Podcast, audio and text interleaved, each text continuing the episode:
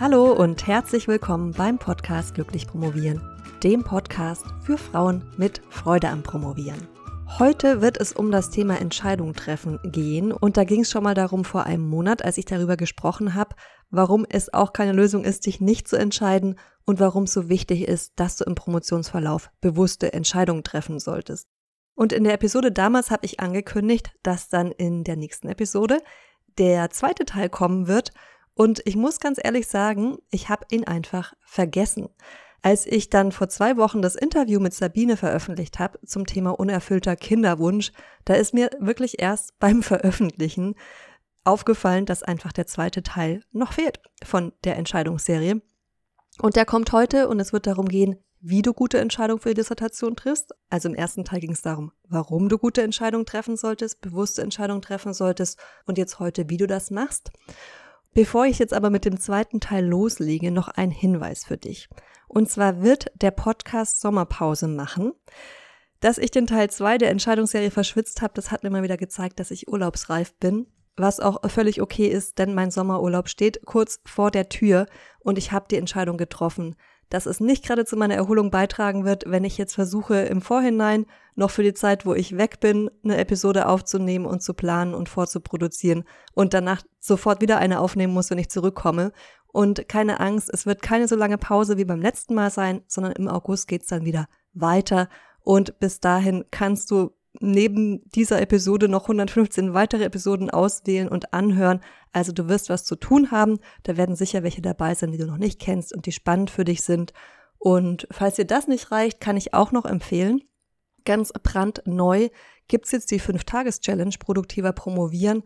Auch in einem Format, das du jeden Montag starten kannst. Das heißt, wenn du zum Beispiel aus dem Urlaub zurückkommst und wieder reinkommen willst, dann kann ich dir das empfehlen. Bedeutet einfach, Du kannst dich jederzeit anmelden und es geht dann immer in, an dem Montag in der darauffolgenden Woche los und dann kriegst du fünf Tage lang per E-Mail eine kleine Aufgabe, die dazu beiträgt, dass du produktiver promovierst. Das Ganze findest du, beziehungsweise da kannst du dich anmelden auf www.promotionsheldin.de slash Produktivitäts mit AE minus Challenge. Also promotionsheldin.de slash Produktivitäts minus Challenge und das setze ich dir natürlich auch in die Show Notes. Jetzt aber zu unserem heutigen Thema, wie du gute Entscheidungen für deine Dissertation triffst. Ich will dir heute vier Kompasse mitgeben, wie du gute Entscheidungen für deine Dissertation triffst und ich werde dir auch immer Beispiele dazu geben, damit du ja weißt, wie ich das meine und wie du es dann wirklich anwenden kannst. Wir starten mit Kompass Nummer eins und das sind deine Werte. Ich bin ein großer Fan davon, wertebasierte Entscheidungen zu treffen, also zu überlegen, welche Werte du hast und welche Entscheidung der verschiedenen Entscheidungsmöglichkeiten, die du hast, diese Werte widerspiegelt und damit in Einklang steht. Das ist eine Methode, die kann dir oft helfen, aber nicht immer. Aber keine Angst, du kriegst ja auch noch drei weitere Kompasse. Und wenn du jetzt sagst, ich habe gar keine Ahnung, was überhaupt meine Werte sind, beziehungsweise wovon ich da auswählen kann, was es da alles für, für Werte gibt und für Möglichkeiten, dann kann ich dir empfehlen, dass du mal in eine Liste von Werten schaust von Brené Brown. Die verlinke ich dir auch in den Show Notes. Und da kannst du einfach mal schauen, welche Werte, ja, dich besonders ansprechen und besonders nahe an dem sind, was du empfindest.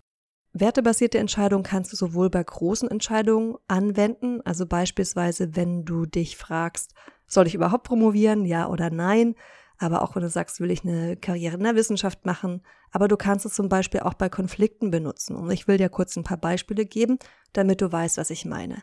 Also sagen wir mal, Freiheit wäre einer deiner Hauptwerte. Dann würde ich sagen, aus meiner Erfahrung ist es so, dass die Arbeit an der Uni und in der Wissenschaft generell dir schon ziemlich viel Freiheiten ermöglicht. Zumindest, wenn wir es darauf beziehen, dass du ziemlich flexibel bist, wann du arbeitest, wie du arbeitest. Klar, du wirst eine Lehrveranstaltung geben müssen, auch wenn du eine Professur hast. Aber auch schon vor Corona konnte man relativ viel im Homeoffice arbeiten, als das noch unüblich war. Und hast dann ziemlich großen Gestaltungsspielraum.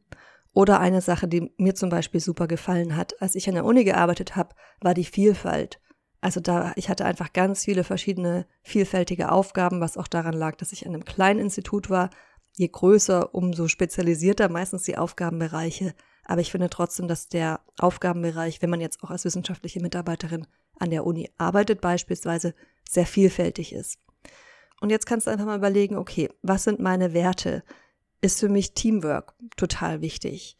Oder sowas wie, wo es um Geld geht, Reichtum oder vielleicht auch nur in Anführungszeichen finanzielle Stabilität.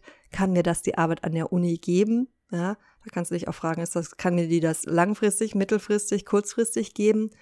Vielleicht ist Sicherheit für dich ein hoher Wert, Unabhängigkeit. Auch da kannst du dich fragen, okay, wie unabhängig bin ich, wenn ich an der Uni arbeite? Und ich will dir das gar nicht beantworten hier, weil das hängt sehr davon ab, in welchem Bereich du arbeitest, wie sehr du zum Beispiel auch davon abhängig bist, dass du Fördermittel einwirbst, jetzt nur um ein Beispiel zu nennen. Ne? Also wie unabhängig bist du, wenn du von Geldern, Forschungsgeldern abhängst und du sonst keine Stelle hast. Anderer Wert, der vielleicht mit reinspielen könnte, wäre Ehrgeiz. Aber vielleicht hast du auch Werte, wo man erstmal denkt, okay, die sind vielleicht nicht so gut an der Uni auslebbar. Also sowas wie Verletzlichkeit, Authentizität. Geht vielleicht schon, ist die Frage wie. Oder aber sowas wie Abenteuer, Humor. Ne? Auch da, du kannst sicher auch deinen Humor in gewisser Weise in der Uni ausleben, aber vielleicht nicht so sehr, wie wenn du jetzt in einem anderen Bereich arbeiten würdest oder keine Doktorarbeit machen. Ich schlage dir zwei Schritte vor, die du gehen kannst, damit du gute wertbasierte Entscheidungen triffst. Der erste ist, dass du dir mal die Liste von Brené Brown anschaust und dass du deine fünf wichtigsten Werte identifizierst. Ich finde, wenn es mehr als fünf sind, dann wird schon wieder schwammig. Du wirst sicher mehr als fünf Werte finden, die dich ansprechen, aber da würde ich dann wirklich schauen, okay, welche sind die fünf wichtigsten und die auch nochmal in der Reihenfolge bringen und zu schauen, okay, was ist mir davon am allerwichtigsten und was ist mir weniger wichtig. Und dann im zweiten Schritt abgleichen, ob diese Werte überhaupt damit eine Doktorarbeit zu machen in Einklang stehen oder aber eben damit bestimmte Entscheidungen zu treffen. Und wenn du jetzt eine Liste geschrieben hast von fünf Werten, die an der Uni oder in der Wissenschaft für die Dissertation, da, die du da nicht gut ausleben kannst, dann wirst du vermutlich unglücklich sein, weil das dann einfach nicht gut passt. Ja. Und da kannst du dann einfach nochmal in dich gehen, ist das Ganze wirklich richtig für mich oder nicht. Jetzt nochmal ein anderes Beispiel. Sagen wir mal, du hast diese Liste geschrieben und dein höchster Wert ist Integrität. Und jetzt hat dein Doktorvater ungefragt deine Daten vielleicht veröffentlicht, hat dich nicht namentlich genannt. Soll vorkommen sowas, dann wäre das, wenn dein höchster Wert Integrität ist, vielleicht ein Grund, den Betreuer zu wechseln. Wenn jetzt, wenn du jetzt aber sagst, mein höchster Wert ist Karriere, dann ist das vielleicht kein Grund. Dann ist es dir vielleicht nicht so wichtig. Dann ärgerst du dich sicher auch, aber dann wirst du damit vielleicht anders umgehen. Ja? Also einfach, um dir nochmal ein Beispiel zu geben, wie Werte dir dabei helfen können, Entscheidungen zu treffen. Und noch ein Beispiel, jetzt nehmen wir mal an, du bist gerade mit deinem Studium fertig geworden und dein höchster Wert ist Kreativität und du bist dir unsicher, soll ich eine Doktorarbeit machen oder nicht oder soll ich lieber einen kreativen Beruf ergreifen, dann kann dir das vielleicht auch eine gute Basis sein, um eine Entscheidung zu treffen. Die wertebasierte Art, Entscheidungen zu treffen, kann manchmal wirklich sehr sinnvoll sein. Manchmal ist es aber auch sinnvoller, andere Kompasse heranzuziehen. Und deshalb kommen wir jetzt auch direkt zu Kompass Nummer zwei. Das ist deine Persönlichkeit und wie du persönlichkeitsbasiert Entscheidungen triffst, indem du beachtest, was liegt dir, was liegt dir vielleicht auch mehr und was macht dir Spaß generell. Das ist jetzt nicht völlig unterschiedlich wie die Werte, weil die Werte natürlich irgendwie auch in deine Persönlichkeit einfließen. Also das wäre zumindest zu hoffen. Aber es, auch wenn es da teilweise Überschneidungen geben kann, gibt es auch Unterschiede. Nehmen wir mal das Beispiel Schreiben. Also du magst vielleicht gerne schreiben, wissenschaftlich schreiben oder auch nicht. Nehmen wir mal an, du bist keine große Schreiberin. Dir macht das nicht besonders viel Spaß. Aber du sprichst gerne über dein Doktorarbeitsthema und erzählst gerne davon dann könntest du dir zum Beispiel überlegen und die Entscheidung treffen, dass du deine Gedanken mit einer Diktier-App aufnimmst und sie dann nachher erst verschriftlichst. Oder noch ein Beispiel. Du stehst vielleicht vor der Entscheidung, ob du lieber alleine zu Hause arbeiten willst oder im Büro oder in der Bibliothek. Ich zum Beispiel war in meiner Doktorarbeit schon und jetzt auch immer noch so die klassische Zuhausearbeiterin. Ich habe das einfach am liebsten gehabt, wenn mich gar niemand stört. Und ich weiß aber, dass ganz viele Doktorandinnen effizienter und oft auch effektiver in Gesellschaft arbeiten. Also frag dich da einfach, was besser zu deiner Persönlichkeit passt und triff dann darauf basierend deine Entscheidung. Und noch ein drittes Beispiel und dann gehen wir zum nächsten Kompass über. Sagen wir mal, du stehst vor der Entscheidung, welche Methode du für deine Doktorarbeit insgesamt wählst oder vielleicht für einen bestimmten Abschnitt oder für ein bestimmtes Paper und stehst da zwischen der Entscheidung zwischen Methode A und Methode B. Auch da kannst du dich dann zum Beispiel fragen, was liegt dir mehr? Woran hast du mehr Spaß? Weil es gibt sicher Gründe für beide Methoden. Du kannst wahrscheinlich argumentieren, warum die eine besser ist oder warum die andere besser ist. Oder kannst vielleicht sogar noch ein bisschen die Forschungsfrage twisten, damit sie besser zu der einen oder anderen Methodik passt. Aber wenn du jetzt sagst, an einer Methode habe ich einfach viel, viel mehr Spaß, dann wäre das für mich schon ein Grund, damit zu überlegen, ob du da nicht diese Methodik auch benutzen willst. Okay, kommen wir zu Kompass Nummer drei und das sind deine Ziele und wie du zielbasiert Entscheidungen triffst während deiner Doktorarbeit. Und hier kannst du dich fragen, wo du eigentlich hin willst. Und dazu gehört für mich auch, warum du promovierst. Also was deine Motivation war und ist, mit der Doktorarbeit anzufangen und dran zu bleiben. Vielleicht ist es dein Ziel, möglichst schnell zu promovieren. Dann wirst du wahrscheinlich andere Entscheidungen treffen, als wenn dein Ziel ist, dass du sagst, ich möchte vor allem glücklich und entspannt promovieren. Ja, vielleicht war deine Motivation vor allem die Interesse am Thema und du sagst, ich möchte da einfach wirklich rausfinden, was da los ist. Und da gibt es eine Fragestellung, mit der ich mich unbedingt beschäftigen will, weil das noch niemand gemacht hat und mich brennt interessiert, was dabei rauskommt. Oder deine Motivation ist, dass du sagst, ich brauche einfach den Titel, damit ich danach das machen kann, was ich will. Oder weil mein Wert Reichtum ist oder finanzielle Stabilität und deshalb ist der Titel wichtig und dann wirst du ganz andere Entscheidungen treffen. Auch hier nochmal ein konkretes Beispiel. Sagen wir mal deinen Zeitplan, ja, du bist gerade dabei zu entscheiden, du schreibst gerade deinen Zeitplan um, beziehungsweise updatest den und deine Motivation ist, dass du vor allem am Thema interessiert bist, dann ist es vielleicht okay, wenn du jetzt sagst, ich nehme noch einen weiteren Untersuchungsbereich dazu, auch wenn es dann ein halbes Jahr oder Jahr länger dauern wird mit der Doktorarbeit. Wenn du jetzt nur daran interessiert bist, den Titel zu machen, dann wird die Entscheidung wahrscheinlich eher dahingehend ausfallen, dass du diesen weiteren Untersuchungsbereich nicht noch dazu nimmst. Und ähnlich ist es mit dem Ziel glücklich promovieren versus schnell zu promovieren. Also, wenn dein Ziel ist, dass du glücklich promovierst, vorrangig, dann ist es okay, wenn es länger dauert. Ja, du hast ja Spaß an der Sache. Das ist jetzt nichts, was du möglichst schnell hinter dich bringen willst. Wenn es dir, dir vor allem darum geht, schnell zu promovieren, dann hast du hier eine andere Entscheidungsgrundlage. Und wir kommen schon zu unserem letzten Kompass, Nummer vier. Das ist Pragmatismus und wie du pragmatische Entscheidungen triffst. Nehmen wir mal an, du promovierst kumulativ und stehst gerade vor der Entscheidung, ob du dein drittes Paper eher zu Bereich A oder Bereich B schreibst. Und mit Bereich A kennst du dich aus, mit B nicht. Das Ganze könnten wir genauso für die Methodik benutzen. Also nehmen wir an, du stehst vor der Entscheidung, ob du Methode A oder Methode B nutzt und kennst dich mit A aus und mit B nicht.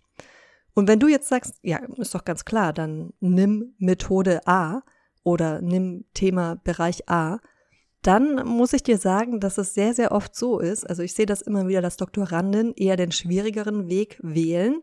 Und das kann natürlich vielfältige Gründe haben, weil dich mit dem zu beschäftigen, wo du dich noch nicht gut auskennst oder was du noch nicht gut kannst, ist natürlich schön, weil du erstmal was Neues lernst und das ist spannend. Das heißt, es kann durchaus auch gute Gründe geben, die dafür sprechen, das auszuwählen, was länger dauert. Oft ist es aber auch so, dass da so der Glaubenssatz dahinter steckt, unterschwellig, dass es, dass die Doktorarbeit nicht leicht gehen darf. Und dann gibt es, geht das so ein bisschen in den Bereich Selbstsabotage rein, weil du nämlich dann grundsätzlich immer den schwierigeren Weg wählst, weil du ja denkst, es darf nicht leicht sein. Und da bin ich schon großer Fan davon, auch mal pragmatische Entscheidungen zu treffen oder generell mehr pragmatische Entscheidungen zu treffen und nicht immer den schwierigsten Weg zu wählen.